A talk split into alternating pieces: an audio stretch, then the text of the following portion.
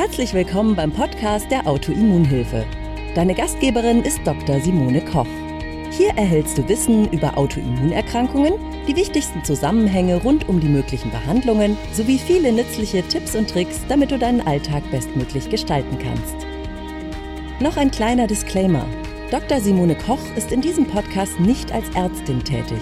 Sie führt hier keine Behandlungen oder Beratung von Patienten durch. Sie veröffentlicht hier ausschließlich ihre eigene Meinung und Erfahrungen rund um Autoimmunerkrankungen. Die in diesen Beiträgen enthaltenen Informationen können keine Beratung durch einen Arzt ersetzen und sind keine medizinischen Anweisungen. Die Informationen dienen der Vermittlung von Wissen. Die Umsetzung von Therapien und Behandlungsplänen sollte mit einem qualifizierten Therapeuten erfolgen. So, ihr Lieben, da bin ich jetzt.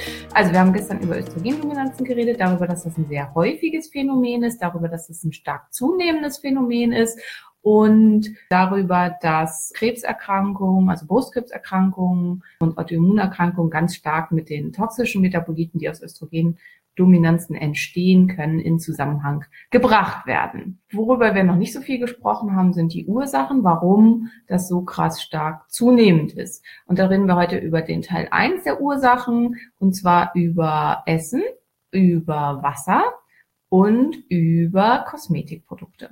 Als erstes Essen. Das ist im Prinzip unsere Hauptquelle, wodurch wir Xenoöstrogene, auch Östrogene und Östrogenproduktionsanregende Stoffe zu uns nehmen. Warum ist das so? Das meiste, was wir an Fleisch zu uns nehmen, kommt von Tieren aus Mastbetrieben. Plus, wir nehmen zum Teil sehr, sehr viel Milchprodukte zu uns. Unterschiedlich Milch wird immer noch als relativ gesund betrachtet, vielleicht jetzt nicht unbedingt unter euch, aber ja, also sind da ein großes Problem. Und Milchkühe bekommen Wachstumshormone, damit sie mehr ähm, Milch produzieren. Und diese Wachstumshormone führen in unserem Körper zu einer Anregung der Steroidhormonproduktion und unterstützen damit auch Östrogendominanzen. Tiere aus der Mastzellhaltung werden mit Steroidhormonen behandelt, um die Zunahme an Muskelmasse zu fördern, um die ähm, Zunahme an ja, äh, Gewicht, schnell Gewicht zu fördern und das in ganz, ganz großem Maße.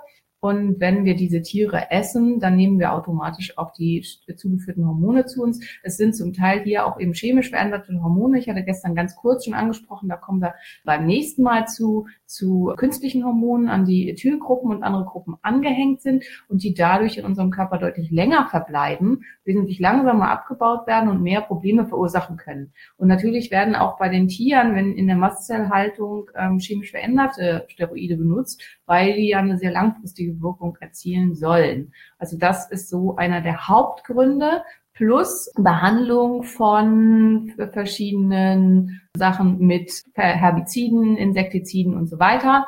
Und da haben auch ganz viele xenohormonelle Wirkungen. Im Augenblick im aller Munde Glycosophat, aber das ist bei weitem nicht das einzige. Also fast äh, ganz, ganz viele Herbizide und Insektizide haben hormonelle Wirkung. Man mag jetzt denken, naja, in so kleiner Menge ist das eigentlich irrelevant.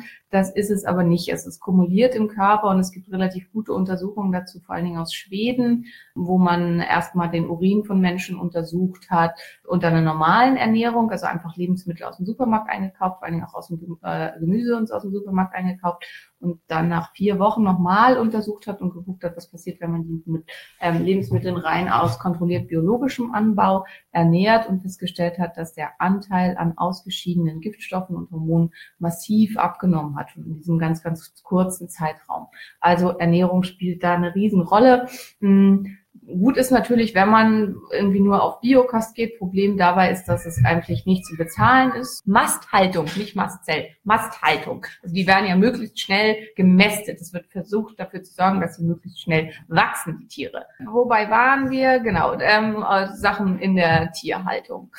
Zweites großes Problem ist Wasser. Beziehungsweise nochmal ganz kurz zurück zu den Lebensmitteln. Das ist auch einer der Gründe, warum es immer mehr zu ähm, Problemen kommt, dass es sehr deutlich verfrühte Pubertät gibt. Also vor allen Dingen bei kleinen Mädchen sieht man das oft, dass sie schon mit acht Jahren eine Brustbildung haben, dass die sehr, sehr früh ähm, schon ihre Menstruation bekommen, oft schon mit acht, neun Jahren. Und das hat ganz groß mit einem Anteil in der Riesenmasse an Xenoöstrogen, die wir über unsere Ernährung zu uns nehmen. Und man kann das oft auch rückgängig machen, indem man den Familien rät, auf reine Lebensmittel aus kontrolliert biologischem Anbau zurückzugreifen. Und dann ist es oft so, dass die Periode erstmal wieder aussetzt und dann ähm, sogar vielleicht Jahre später ähm, zu einem halbwegs normalen Zeitpunkt wieder einsetzt. So, und genau, dann wollte ich noch über auf Bio-Lebensmittel eingehen. Schweine teuer ist leider einfach so, muss man so sagen. Ist ähm, selbst für besser verdienende Probleme für Leute, die halt nicht so gut verdienen, fast nicht machbar. Was kann man machen? Es gibt inzwischen relativ viele Bauern, die haben kein Siegel, also kein KBA-Siegel, bauen aber Lebensmittel ähm, unter biologischen Bedingungen an und verzichten auf Herbizide, auf Insektizide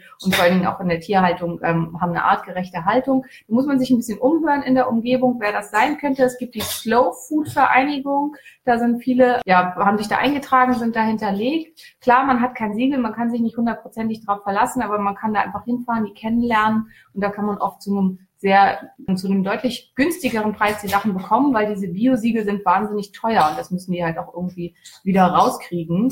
Und das ist das eine. Und das andere ist, dass so zum Beispiel Etepetete-Gemüse, da gibt's auch äh, ähm, Biogemüse, was aber einfach nicht schön ist, was komische Formen hat und so und auf normalen Markt nicht verkauft werden darf. Und manchmal hilft es auch, wenn man einfach zum Biomarkt ähm, fährt, wenn man da einfach mal fragt. Also ganz oft kann man fragen, haben Sie eine Kiste mit Müll in Anführungsstrichen unter der Theke, die Sie mir verkaufen würden? Und dann kann man für ein paar Euro so eine ganze Kiste Gemüse kaufen, aus denen man dann zum Beispiel noch Fermente herstellen kann oder Dinge einkochen kann oder so. Das funktioniert eigentlich immer. Also die haben fast immer Sachen, die sie aussortiert haben, die sie dann sehr, sehr günstig verkaufen. Das ist was, was ich auch relativ häufig und gerne mache. Insofern, das ist ein Grund. Wasser, zweiter großer Grund. Hier gleich bei uns um die Ecke ist die Firma Kade. Firma Kade stellt unter anderem Progestan her. Da ist nun die Frage, wo lassen die denn quasi ihren Müll? Und, ganz, ganz großes Problem ist tatsächlich die äh, Pille, also die Hormonersatztherapie und ähm, Pille, hormonelle Verhütung. In dem Urin der Frauen, die die Pille nehmen, werden Hormone mit ausgeschieden. Und ja, ihr seht, hier wird wild gekämpft. Ähm, und das ist problematisch. Und ich glaube, Kosmetik machen wir morgen. Tschüss, ich wünsche euch noch ein, ich wünsche euch ein wunderschönes Wochenende und alles, alles Gute. Danke, dass du bei der heutigen Episode dabei warst. Mehr Tipps von der Autoimmunhilfe findest du unter www.autoimmunhilfe.de. Wir sind auch auf Facebook, Instagram und YouTube aktiv. Den jeweiligen Link findest du in der Podcast-Beschreibung. Gefällt dir dieser Podcast? Dann freuen wir uns, wenn du auf iTunes eine Bewertung schreibst und den Podcast mit deinen Freunden teilst. Damit hilfst du uns, dass wir wiederum noch mehr Menschen da draußen erreichen und ihnen helfen können.